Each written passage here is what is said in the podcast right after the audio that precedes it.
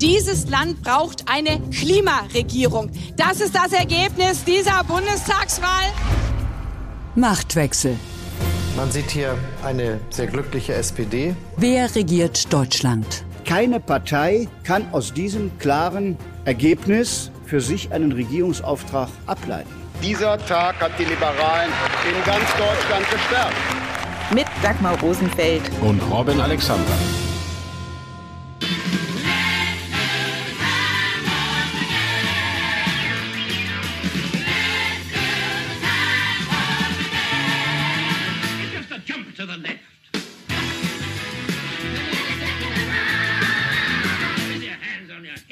Ein Jump to the Left oder doch ein Step to the Right? Die Frage, wie die CDU sich künftig positionieren will, hängt auch davon ab, wer ihr neuer Vorsitzender wird. Und da wirkt das aktuelle Kandidatenfeld tatsächlich wie ein Time Warp, ein Zeitsprung. Und zwar in den Winter 2020, als die CDU auch auf der Suche nach einem Vorsitzenden war. Norbert Röttgen, Friedrich Merz, Jens Spahn. Sie waren alle damals schon da und sind es jetzt auch wieder. Das muss man nicht gleich Rocky Horror Picture Show nennen, aber ein Hauch von Rocky, dem Balboa, steckt sehr wohl in dem Szenario. Es kommt im Leben nicht darauf an, wie viel du austeilst, sondern darauf, wie viel du einstecken kannst. So eine Rocky Balboa Weisheit. Ausgeteilt und eingesteckt haben sie alle in der CDU. Und so geht es in dieser Folge von Machtwechsel um den Time Warp der CDU Richtung Zukunft, ums Draufhauen und Durchboxen. Außerdem sprechen wir über die Corona-Lage in Deutschland und unsere Erkenntnis der Woche ist, dass die Geschichten aus dem politischen Leben von Peter Altmaier bei Ihnen, liebe Zuhörerinnen und Zuhörer, so gut angekommen sind, dass wir heute noch ein paar mehr davon erzählen. Die einen sagen, möglichst breit die Mitglieder beteiligen und die anderen sagen, es muss aber schnell gehen. Potenziell schließen sich die beiden Ziele aus. Wir haben jetzt einen Kompromiss gefunden, in dem die Mitglieder breit beteiligt werden, aber wir trotzdem zum Beginn des neuen Jahres so neu aufgestellt sind, dass wir dann mit Zuversicht in die Landtagswahlen gehen können. So der noch Parteivorsitzende der CDU Armin Laschet über die Zukunft seiner Partei. Wer der neue Vorsitzende der CDU sein wird, das ist nicht klar. Aber immerhin weiß die Partei jetzt, wie sie ihn finden will, nämlich per Mitgliederentscheid. Das erinnert ein bisschen an die SPD, damals, als sie Andrea Nahles vom Hof gejagt hatte. Da brauchten die Führungsgremien eine Legitimation durch die Basis, weil sie selbst keine mehr hatten.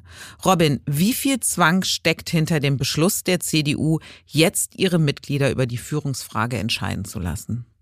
Das hätte sich die CDU gerne erspart.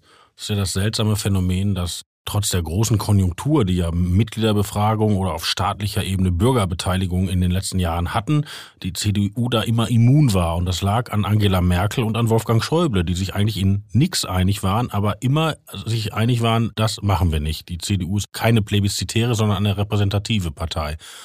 Und das zeigt schon, wie sehr dieses Zentrum der CDU oder vielleicht besser gesagt das Establishment geschwächt ist, dass die jetzt da in so eine Situation gehen. Das heißt, Sie haben gar keine Wahl. Armin Laschet hat ja versucht, nach der Wahl erst auf Zeit zu spielen, hat gesagt, wir müssen die Jamaika-Option im Spiel halten. Dann hat er gesagt, jetzt machen wir erstmal in drei Wochen eine Kreisvorsitzendenkonferenz. Jetzt spricht er wieder von Mitgliederbeteiligung, wobei er eigentlich müsste sagen Entscheidung, weil es ja relativ schwer vorstellbar, dass die Mitglieder sich für den einen entscheiden und der Parteitag wählt den anderen.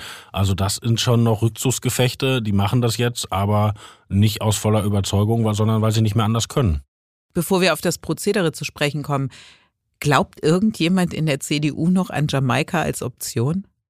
Da haben wir ja schon mal drüber gesprochen. Das mag zwar unwahrscheinlich sein, aber aus staatspolitischer Vernunft muss eine Partei wie die CDU sagen, wenn wir gebraucht werden, stehen wir da zur Verfügung. Parteien sind keine Selbstverwirklichungsmaschinen, sondern wer zur Wahl antritt, muss notfalls auch regieren. Und deshalb finde ich, dass die das wenigstens verbal aufrechterhalten, vernünftig. Auch wenn ich, glaube ich, fast der Einzige bin, der das so sieht. Wahrscheinlich sieht es noch nicht mal in der CDU irgendjemand so, aber die Hoffnung stirbt zuletzt, Robin, und wenn du sie aufrecht erhältst, ist Ich das bin der Letzte, gut. der Armin Laschets Meinung ist. Vielleicht ist Armin Laschet selber nicht mehr seiner Meinung, aber ich halte eisern fest.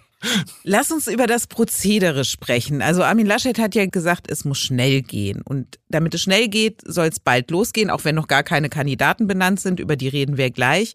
Aber es soll dann online und per Briefwahl funktionieren. Gerade was das Digitale angeht, wird es aber gar nicht so einfach werden, oder Robin? Dieses Verfahren war hochpolitisch. Warum?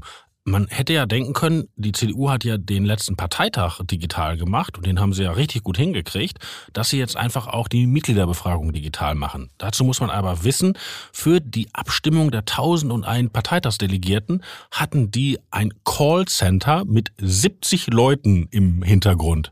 Also 70 Leute, wo man anrufen konnte, wenn man sein Passwort nicht eingeben konnte oder die Mail im Spam war oder sonst was. Wenn man jetzt überlegt, für 1001 Delegierten braucht man 70 äh, Callcenter-Jungs und Mädels. Man hat aber 400.000 Parteimitglieder. Also das wäre, glaube ich, halb Ljubljana oder so, wo sonst wo das Callcenter stünde. Das geht also schlecht. Die Briefwahl hat das Problem, dass sie natürlich potenziell ein bisschen länger dauert.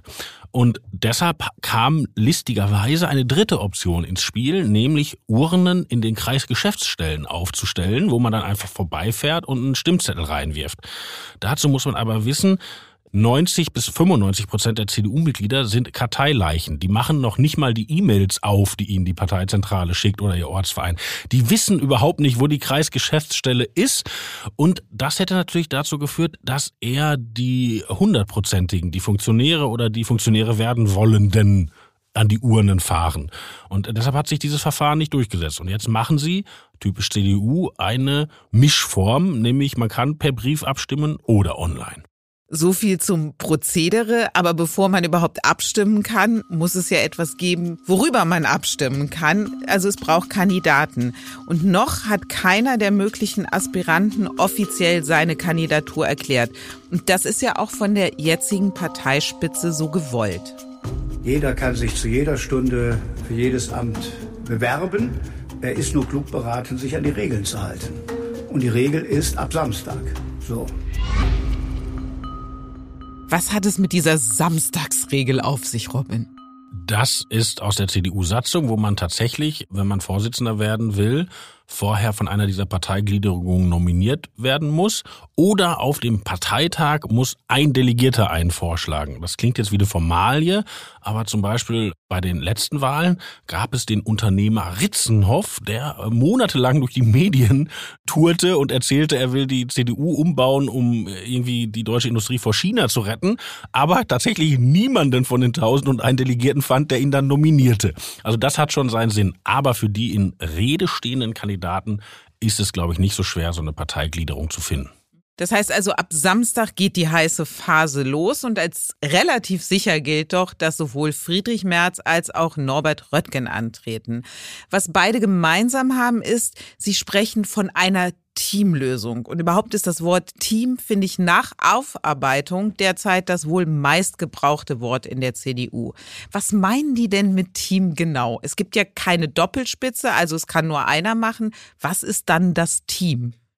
Die Teamlösung ist immer das CDU-Codewort für Streit vermeiden. Das hat ja schon damals Annegret Kramp-Karrenbauer versucht, die einfach nur Laschet aufs Pferd setzen wollte und Merz ausbremsen wollte. Ganz vorher ist das auch in der Merkel-Nachfolge versucht worden. Also die CDU hat nicht gerne Entscheidungen über Personalfragen in offener Abstimmung. Eigentlich machen sie es lieber hinter der Bühne aus. Und das Codewort dafür ist Teamlösung. Und was wir jetzt haben ist, es ist klar, dass Norbert Röttgen kandidiert. Also ich meine, er gibt ja schon jeden Tag ein Interview. Ja, es ist ziemlich deutlich, dass Friedrich Merz das anstrebt. Und jetzt ist die Frage, ob das Feld weiter zerfasert. Und da denkt man an Jens Spahn, da denkt man an Carsten Linnemann, da denkt man an den Fraktionsvorsitzenden Ralf Brinkhaus.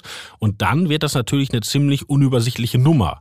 Weil wenn man nur zwei Kandidaten hat, das schlimmste Ergebnis, das man dann kriegen kann, ist 51 zu 49. Wenn man aber fünf Kandidaten hat und dann ist der neue CDU-Vorsitzende in der ersten Runde mit 32 Prozent durch, ist es nicht mehr ganz so eindrucksvoll. Deshalb wird hinter den Kulissen versucht, ob nicht Spahn und Linnemann, Brinkhaus Fall liegt nochmal anders, sich einreihen könnten. Du hast jetzt den Namen Carsten Linnemann genannt. Der ist ja mit 44 Jahren, gehört er zu den Jüngeren in der Partei. Und früher wurde Jung in der CDU auch gerne mit dem Wort wild assoziiert. Und um wild zu sein, reicht es dann auch aus, in der Jugend mal ohne Helm Roller gefahren zu sein oder an einem Joint gerochen zu haben. Wie wild Linnemann ist, sei mal dahingestellt. Aber mit Kritik an Merkel, Laschet und auch der Parteiführung ist er in der Vergangenheit ja nicht zimperlich gewesen. Welche Rolle spielt er denn genau in diesem Kandidatenkarussell und wie viel Neuanfang würde in einer Personalie Linnemann stecken? Linnemann hat ein Problem und dieses Problem heißt Friedrich Merz, weil Carsten Linnemann ist ja sozusagen der Führer des Wirtschaftsflügels, aber Friedrich Merz ist der Messias des Wirtschaftsflügels und seit er wieder auf der Bühne aufgetreten ist, hat Linnemann sozusagen seine Leute hinter Merz geschoben, aber mehr, weil seine Leute ihn geschoben haben. Also die wollten das einfach. Also Linnemann wäre die Next Generation Merz, aber Merz denkt halt, er wäre immer noch die Generation, die jetzt dran ist.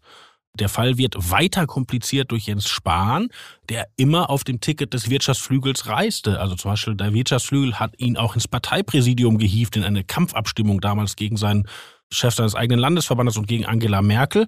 Dann hat Spahn als Minister aber nur Sozialpolitik gemacht und auch noch in dem letzten Vorsitzenden Auseinandersetzung Armin Laschet unterstützt. Deshalb ist der Wirtschaftsflügel jetzt sauer auf Jens Spahn. Und dieses komplizierte Beziehungsgeflecht zwischen drei Männern muss jetzt möglichst produktiv entworren werden. Man könnte natürlich sagen, Friedrich Merz sagt, ich unterstütze Carsten Linnemann, der will das Gleiche wie ich und steht für das Neuere. Aber Carsten Linnemann könnte auch sagen, Friedrich Merz ist unsere Leitfigur, ich unterstütze ihn. Und Jens Spahn muss abgefunden werden. Also ich könnte mir vorstellen, dass sie ihm sagen, du wirst wieder stellvertretender Parteivorsitzender und du wirst auch noch stellvertretender Fraktionsvorsitzender. Und dann ist Jens Spahn auch im Team. Es geisterte ja auch mal die Vorstellung rum, dass Spahn und Linnemann als Duo antreten. Was ist noch aus dieser Idee geworden? Naja, als Duo kann man ja nur antreten, wenn man einen zweiten Posten zu verteilen hat. Und das wäre der Posten des Fraktionsvorsitzenden. Oder des Generalsekretärs. Ja, das hat zwei Probleme. Das eine ist, dass der Generalsekretär natürlich eine untergeordnete Figur ist unter dem Parteivorsitzenden. Und das andere ist, dass sie sich eigentlich alle implizit festgelegt haben, dass eine Frau werden muss. Also das ist jetzt der Frauenposten. Die passende Frau haben sie jetzt noch nicht gefunden, aber den Mit Posten halten sie schon mal frei. Noch, Robin. Lass uns noch mal bei den Jungs bleiben, bei ja. Spahn und Linnemann. Ja, aber wenn, also wenn man da eine richtige Machtteilung vornehmen will, braucht man den Posten des Fraktionsvorsitzenden. Der ist aber ja gar nicht zur Verfügung, weil am Dienstag nach der Bundestagswahl haben sie sich ja nicht getraut, Ralf Brinkhaus zu stürzen, sondern haben mit ihm so einen Kompromiss erzielt und ihn erstmal für ein halbes Jahr weitergewählt. Und Brinkhaus hält sich ja bisher offen, auch für den Parteivorsitz zu kandidieren. Also wenn, Brinkhaus will eigentlich nur Fraktionsvorsitzender bleiben, aber wenn er sieht, dass es einen Deal auf seine Kosten gibt, könnte er auch in das Rennen einsteigen und hat man doch wieder mehrere Kandidaten. Jetzt geht's ganz viel um Posten und bis jetzt doch sehr wenig um Inhalte. Wofür stehen denn diese Kandidaten, die antreten. Also Röttgen reitet das Wort der Mitte tot.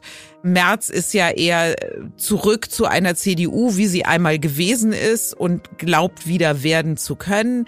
Spahn steht für einen modernen Konservatismus, für Aufbruch. Linnemann wäre was ganz Frisches. Aber in welche Richtung wollen die die Partei führen? Wo gehört die CDU hin? Es wird ja gestritten. Muss man in die Mitte rein, damit man das Feld nicht den Grünen überlässt vor allem und der SPD, die das bürgerliche Milieu sich zunehmend erschlossen haben? Muss man nach rechts gehen, um auch da der AfD nochmal was abzugraben? Wo, wo gehört die CDU hin und wo will sie hin? Die CDU muss immer in die Mitte. Das ist der Platz, wo man in Deutschland Wahlen gewinnt und das ist auch deren Selbstverständnis. Die Frage ist nur, wo ist denn eigentlich mittlerweile die Mitte? Das war ja das Interessante mit der großen Irritation über Angela Merkel 2015 im Kontext Flüchtlinge entstand ja in weiten Teilen der CDU die Vorstellung, dass die gesellschaftliche Mitte mittlerweile rechts ist von der CDU-Bundeskanzlerin und dass man da sozusagen nachjustieren müsse. Und das ist jetzt die interessante Frage, wo das ist. Und Norbert Röttgen sagt, er ist die Mitte und will damit natürlich sagen, ich bin gegen einen Rechtsruck, der sich mit Friedrich Merz verbindet. Merz würde für sich das Wort Rechtsruck ablehnen. Merz würde sagen, wir müssen einfach mehr Profil finden, wir müssen wieder eigene Lösungen machen, wir dürfen den anderen nicht hinterherquatschen. Und wenn man ehrlich ist, als Merz noch politisch agiert in den 90er Jahren, war er gar kein Rechter. Also er war ein sehr wirtschaftsorientierter und marktorientierter, wenn man nicht böse will, neoliberaler Politiker, aber kein Rechter. So, und da ist halt die Frage, vielleicht sagt man das so, mit Merz, noch stärker mit Spahn und Linnemann würde die CDU versuchen, sich ein ganz eigenes Profil auch in Abgrenzung zur Ampel zu erarbeiten. Und Röttgen würde es so sehen, dass er näher am Zeitgeist wäre. Also dass er sozusagen nicht auf die klare Abgrenzung geht, sondern eher auf das, wir wollen das Gleiche haben, aber das bessere Angebot. Wenn man jetzt auf die CDU blickt, dann ist aber schon klar, der Hoffnungsträger Jens Spahn ist nicht mehr der Hoffnungsträger der Partei. Das ist eine ganz interessante Entwicklung, weil Anfang diesen Jahres war Spahn ja noch der beliebteste Politiker Deutschlands. Also diese Umfrage kurz vor Weihnachten im letzten Jahr sah ihn vor Angela Merkel. Und er hat ja auch, was ihm heute, glaube ich, bitter leid tut, weil er dafür da wirklich Reputation verloren hat, hat auch sondiert, ob er nicht der Parteivorsitzende und Kanzlerkandidat werden kann.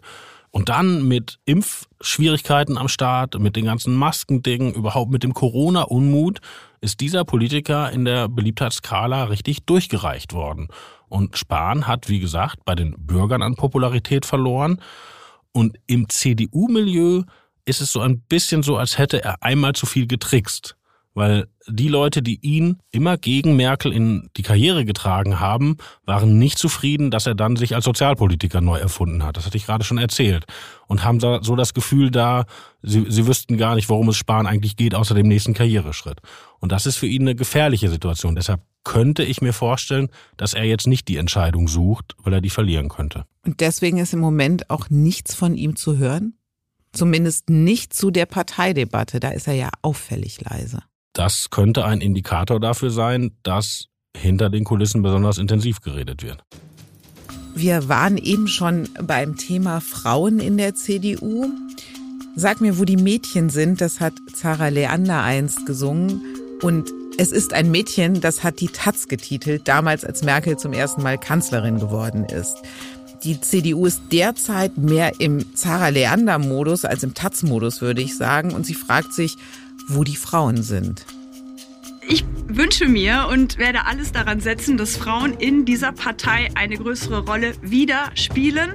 Und ähm, da geht es am Ende nicht nur um den Kopf, der ganz vorne steht, sondern um das Team, was drumherum steht. Und da kann es nicht sein, dass hier und da mal unter zehn zwei Frauen stehen, sondern das müssen einfach mehr sein. Und ähm, da werde ich alles dran setzen, gemeinsam mit vielen weiteren.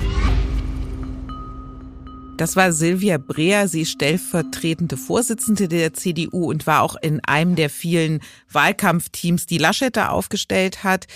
Da war das Wort Team wieder zu hören und das Wort Frau in dem Kontext. Robin, hat die CDU tatsächlich ein Frauenproblem?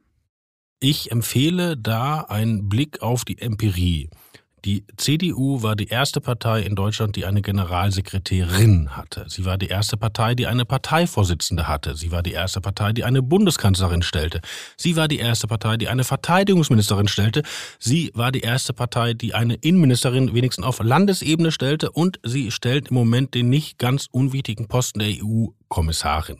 Also das ist ganz viel wahr, Robin. Nee, also Vergangenheit. Nee, nein, wahr, wahr, Frau wahr. von der Leyen ist keine Vergangenheit. Das ist die einzige, so. die nicht mehr und, Vergangenheit und wenn man, ist. Wenn man das Bild etwas weitet ins europäische Ausland, in Großbritannien gab es zwei Premierministerinnen, beide konservative. In Polen gab es eine Premierministerin, eine konservative. Sogar in der Türkei gab es mit Tansu Çiller eine Nationalistin.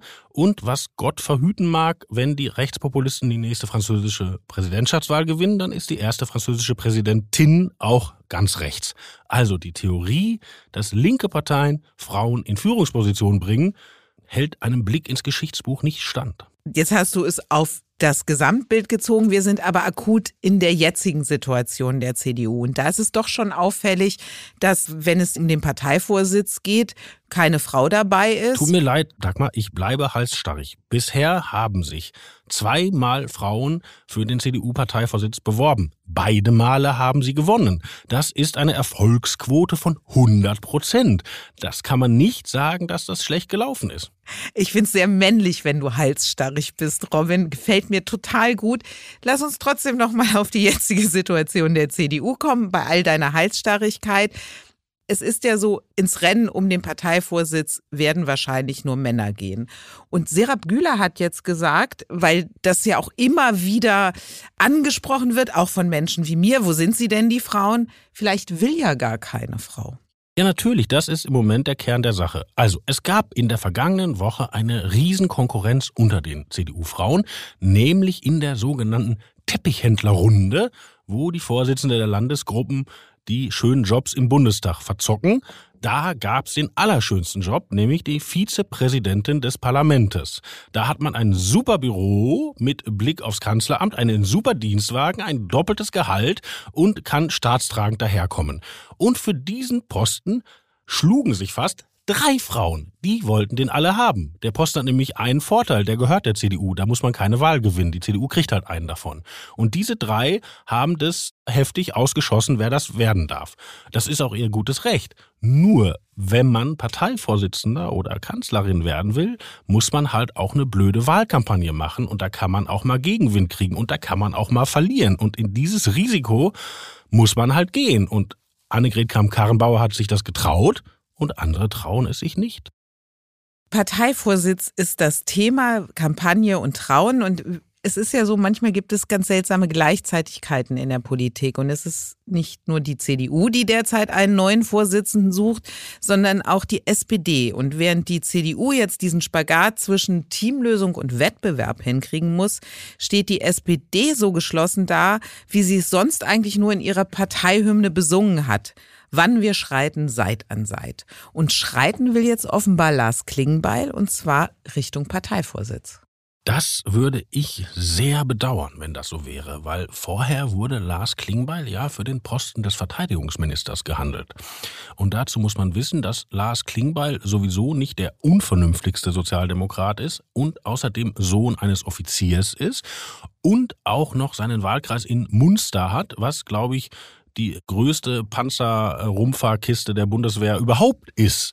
Also er ist ein Sozialdemokrat mit positivem Bezug zum Militär. Und da ja sehr viele Sozialdemokraten diesen verloren haben und den Soldaten nicht die Drohnen gönnen und am liebsten aus der nuklearen Teilhabe aussteigen wollen, wäre es verdammt wichtig gewesen, einen vernünftigen Sozialdemokraten im Bändlerblock zu haben.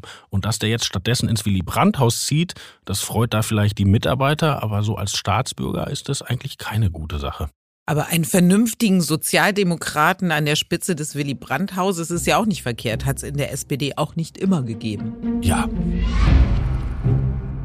Im Hinterzimmer. Am Dienstag hat der CDU-Bundesvorstand getagt und über das, was in der internen Sitzung zur Corona-Lage gesagt worden ist, kursieren jetzt ganz unterschiedliche Geschichten. Einige Medien berichten, Merkel habe, Zitat, starke Einschränkungen für ungeimpfte angekündigt. Robin, was weißt du über diese Sitzung? Ja, ich habe gestern zu später Stunde, nämlich nachdem du mich angerufen hast, nochmal nachrecherchiert. wissen. ja, nachrecherchiert und meine Quellen sind uneinheitlich. Also ich habe mehrere Teilnehmer der Vorstandssitzung, die sagen, in Wirklichkeit wäre Jens Spahn gefragt worden. Und der wäre gefragt worden, was könne man machen angesichts dessen, dass die Corona-Zahlen im Osten so durch die Decke gehen, könne man auch regional etwas machen. Und dann habe Spahn ausgeführt, die Rechtslage gäbe jetzt schon regionale Beschränkungen her, vor allem für ungeimpfte. Und meine Quellen sagen, Merkel habe dazu sehr deutlich genickt. Allerdings habe ich auch noch einen dritten, der mich kurz vor Mitternacht zurückrief und der sagte, so wäre es gewesen, aber sie hätte auch noch zwei Sätze dazu gesagt, aber sich auch auf die Rechtslage bezogen. Also ist die Recherchelage, man fragt sich jetzt auch, wie gut die alle in ihrer Vorstandssitzung aufpassen, aber egal, eigentlich das, was wir vorher wissen. Es gibt Möglichkeiten für Beschränkungen, regional, das ist ja auch das, was die Ampel jetzt eigentlich beschlossen hat, und es gibt die vor allen Dingen für ungeimpfte. Und persönlich finde ich, das gebietet auch die Logik. Fakt ist jedenfalls, die Inzidenzwerte steigen, die Intensivstationen schlagen wieder Alarm, in den Alters- und Pflegeheimen kommt es wieder zu Corona-Ausbrüchen und STIKO und Gesundheitsministerium streiten sich über die Boosterimpfungen.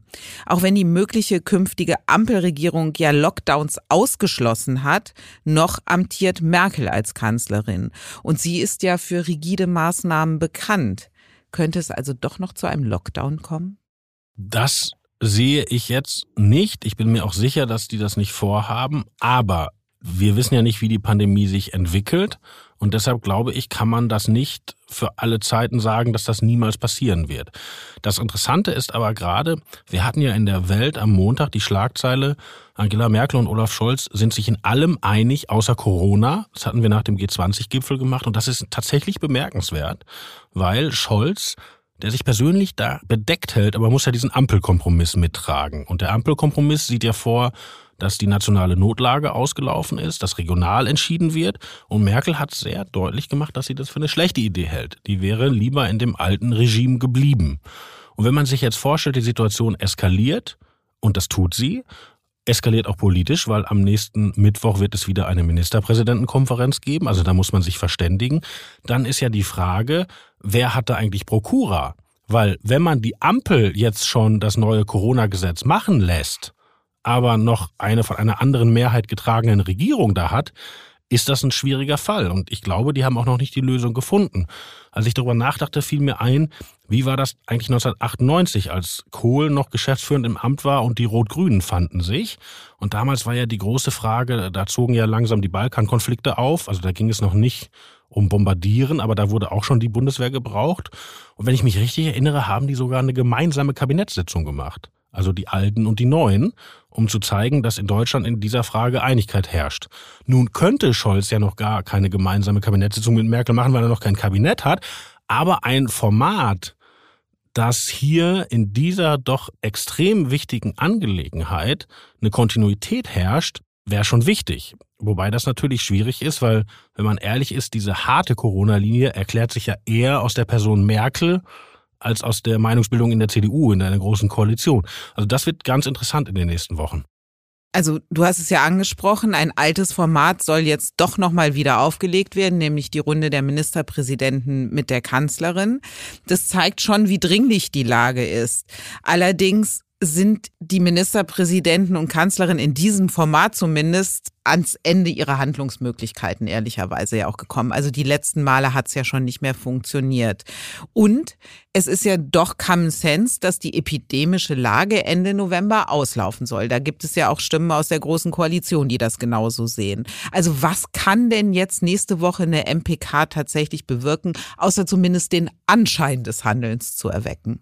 Ich finde auch, das ist noch nicht zu, also erscheint mir noch nicht zu Ende gedacht, weil dieser Ampelkompromiss zu Corona sieht ja vor, regionale Maßnahmen der regionalen Lage angepasst. Und eine Ministerpräsidentenkonferenz hat ja den Sinn, sich zu verständigen auf gemeinsame Maßnahmen oder einen Korridor von gemeinsamen Maßnahmen. Also das steht ein bisschen gegeneinander. Ich weiß nicht, ob man damit nochmal so ein Signal senden will, jetzt ist es wieder ernst, weil wir alle gelernt haben, wenn es ernst wird, kommen die Ministerpräsidenten ins Kanzleramt. Aber das ist eine schwierige Angelegenheit. Allerdings wird das auch nicht das einzige Thema sein. Die wollen nämlich auch über die Migration sprechen, also über die Flüchtlinge, die von Weißrussland nach Polen geschickt werden und bis zu uns sickern. Und auch da fragt man sich, warum ist das ein MPK-Thema? Weil eigentlich bräuchte man jetzt schnell in diesen wichtigen Fragen, also Corona und Migration, eine Ansage, was will eigentlich Bundeskanzler Scholz? Weil der muss das ja dann auch die nächsten Monate durchtragen. Die Erkenntnis der Woche. Die Erkenntnis der Woche widmen wir nochmals Peter Altmaier, weil die Geschichten aus seiner politischen Zeit zu schön sind, um sie nicht zu erzählen. Zumal Altmaier via Twitter angekündigt hat, Jetzt geht es erst richtig los. Ein Sozialdemokrat hatte nach der konstituierenden Sitzung des Bundestags, zu dem Altmaier ja jetzt nicht mehr gehört, geschrieben, können Sie bitte dennoch nicht aufhören zu twittern. Und Altmaiers Antwort bei Twitter, keine Sorge, geht erst richtig los und jetzt regiert mal schön. Altmaier war ja einer der ersten, der Twitter entdeckte. Das hatten wir in der letzten Woche schon berichtet. Und das Schöne bei ihm war ja auch, dass er da auch ein bisschen ins Risiko ging. Also er hat sich auch ein paar Mal vertan. Also vertwittert. Vertwittert. Sehr schön war, ich erinnere noch auf dem Höhepunkt der Christian Wulff-Krise, also äh, Bundespräsident, der dann in schwere Wasser geriet, gab es eine Klausurtagung des CDU-Vorstandes und alle dachten, was passiert jetzt? Gehen sie auf Distanz zu ihm und plötzlich twitterte Altmaier aus der Sitzung das Wort Jens Spahn. Und alle dachten, was will er uns damit sagen? Spahn wird der neue Wulf. Nein, und dann entdeckte man, dass Spahn ein Interview gegeben hatte in einer Regionalzeitung und alle dachten, er will uns auf das Interview aufmerksam machen, das ist die neue Linie. Und zwei Tage später rückte er dann kleinlaut heraus, ihm habe jemand während der Sitzung zugeflüstert, dass es dieses Interview gab und er wollte es googeln und den Namen Jens Spahn in Google eingeben ihn aber leider in Twitter eingegeben. Also mit dem Spahn-Tweet, da hat Altmaier eine Illusion aus Versehen sozusagen geschaffen. Mit voller Absicht hingegen hat Altmaier die Illusion der Extremnähe zur Kanzlerin bespielt. Und einen besonderen Blick auf Angela Merkel, den hatte er auch. Deutschland ist so ein großartiges Land, weil wir in Deutschland nicht nur eine Angela Merkel haben, sondern Zehntausende, Hunderttausende Angela Merkels. In jedem Dorf, in jeder Stadt. Der Herr Landrat hat eine zu Hause, der Herr Bürgermeister hat eine zu Hause. Robin, hast du auch eine Merkel zu Hause? Auch ich habe eine ostdeutsche Frau, das stimmt, aber bei näherem Hinschauen zeigen sich doch Unterschiede. Gut Eigentlich die auch Kurve schon von weitem. Gut die Kurve gekriegt, Robin. Aber Merkel hat ja im Leben von Altmaier schon im politischen Leben eine ganz zentrale Rolle gespielt und vor allem eben diese Nähe zur Kanzlerin. Und dass es mit der manchmal gar nicht so nah war, das zeigt die Geschichte über Altmaier und die Morgenlage. Ja, das, wir hatten ja letztes Mal schon erklärt, wie Altmaier sehr geschickt auch in den internationalen Medien als parlamentarischer Geschäftsführer äh, den Eindruck erweckte, er wäre ganz nah dran und eigentlich erst daraufhin ganz nah wirklich rankam, was er dann als ja als später als Kanzleramtschef auch tatsächlich war. Aber in der in der Zwischenzeit als parlamentarischer Geschäftsführer hieß es immer, er ist in diese Morgenlage eingeladen. Sag also die, mal, was die Morgenlage ja, ist. Die, Mo die Morgenlage, das machen viele Politiker, eigentlich alle. Das ist sozusagen das Treffen im allerengsten Kreis. Man kann sagen, das letzte Arkanum der Exekutive, also wo auch nichts rausdringt. Da sitzen dann auch Abteilungsleiter und ganz enge Vertraute bei Merkel. Und über Altmaier war immer zu lesen, er ist auch dabei. Und das wurde immer fleißig abgeschrieben, unter anderem von mir. Und einige Jahre später, als Altmaier weiter befördert wurde, wurde der brave Christdemokrat Michael Grosse-Brömer neuer parlamentarischer Geschäftsführer. Und der wunderte sich, dass er nicht zur Morgenlage eingeladen wurde von Angela Merkel oder nur zu besonderen Anlässen. Und nach ein paar Wochen fragte er mal bei Altmaier nach und kam heraus, auch Altmaier war als parlamentarischer Geschäftsführer nur in Sonderfällen in der Morgenlage. Er hatte aber immer gelesen, dass er immer da ist und dachte mir, das lasse ich mal laufen, das nutzt mir. Die Worte von Altmaier zu Angela Merkel und dass jeder eine Angela Merkel zu Hause hat, die sind auf einer CSU-Veranstaltung im Jahr 2016 gefallen. Und das war ja die heiße Phase, wo Seehofer auf volle Konfrontation zu Merkel gegangen ist. Und das war ein Signal von Altmaier für Merkel, dass er an ihrer Seite steht. Und da im Kanzleramt, da ist er auch ein wichtiger Mann für sie gewesen. Ja, er wurde, also der Kanzleramtschef ist immer wichtig, aber Altmaier wurde tatsächlich zur zentralen Figur in der Flüchtlingskrise und zum Flüchtlingskoordinator. Und das geschah, und das ist, ist wichtig, das zu wissen, weil es soll nicht der Eindruck entstehen, dass Altmaier ein Bruder Leichtfuß wäre oder, oder ähm, nur witzig. Der war ein knallharter Machtpolitiker. Damals gab es ja den Innenminister Thomas de Maizière, der sich die Migrationspolitik anders gewünscht hätte. Und der war eine Zeit lang völlig überfordert, weil plötzlich halt das das zentrale Themenfeld war und hatte mit Altmaier eigentlich abgesprochen, dass so ein Organisationserlass gemacht wird, der ein paar Aufgaben anders verteilt. Also da war zum Beispiel die Idee, für die Busse, die die Flüchtlinge zu den Flüchtlingslagern bringen, ist das Verkehrsministerium zuständig und die Bundeswehr übernimmt was und sowas, ja. Und, und das hat Altmaier dann alles ausgearbeitet und eine Kabinettsvorlage gemacht und die rumgeschickt. Aber während die rumgeschickt wurde, erschien in, ich glaube, das war damals Spiegel Online, ein Text, Merkel ernennt Peter Altmaier zum Flüchtlingskoordinator. Und das Wort tauchte in dem Erlass gar nicht auf, wurde aber gezielt in Umlauf gebracht. Ich persönlich verdächtige Peter Altmaier, es selber in Umlauf gebracht zu haben. Und dann war er es auch. Und das war eigentlich eine Entmachtung von Thomas de Maizière auf kaltem, geschickten Wege zwischen Administration und guter, diskreter Medienarbeit. Die Macht des Faktischen, die hat sich Altmaier offenbar oft zunutze gemacht und da kann man durchaus auch von Machthunger vielleicht sprechen. Aber es gab auch viele Momente, die ihm Hunger gemacht haben, wie zum Beispiel im Bundestag. Da gibt es eine wunderbare Aufnahme eines Dialogs zwischen Peter Altmaier und dem damaligen Bundestagsvizepräsidenten Peter Hinze. Wann ist denn die nächste? Guten Morgen. 25 Minuten. In 25 Minuten, das heißt für zwei Würstchen reicht es. Bitte? Auch für drei. Für zwei Würstchen reicht es. Drei ja. Also dieser Dialog ist durch Zufall mitgeschnitten worden, weil das Mikro noch offen war. Und Altmaier fragt halt nach der nächsten Abstimmung und sagt dann, ah, das reicht ja noch für zwei Würstchen. Und Peter Hinze versteht Altmaier ganz und gar und sagt, sogar für drei. Ja, dazu muss man wissen, dass Peter Hinze, der vor ein paar Jahren viel zu früh verstorben ist, der große Organisator hinter allen CDU-Kulissen war. Also ein ganz wichtiger Mann, auch für Merkel, der halt so eine Parteitagsregie gemacht hat oder als Bundestagspräsident auch Parlamentsregie und da wirklich geguckt hat, wer redet wann, wen können wir zeigen, wen müssen wir lieber verstecken. Und in dieser ganzen Regie von Aufmerksamkeit und Macht hat er halt auch schon immer eingeplant, wann kriegt Peter Altmaier seine Würstchen. Und ich traue mich jetzt, die schlechteste Abmoderation zu machen, die ich wohl jemals gemacht habe. Die Würstchen von Peter Altmaier bringen mich zurück zur CDU, mit der wir angefangen haben, weil für die geht es an diesem Wochenende um die Wurst. Und die nächste Folge oh Gott, der Blick von Robin Alexander kommt direkt aus der Hölle.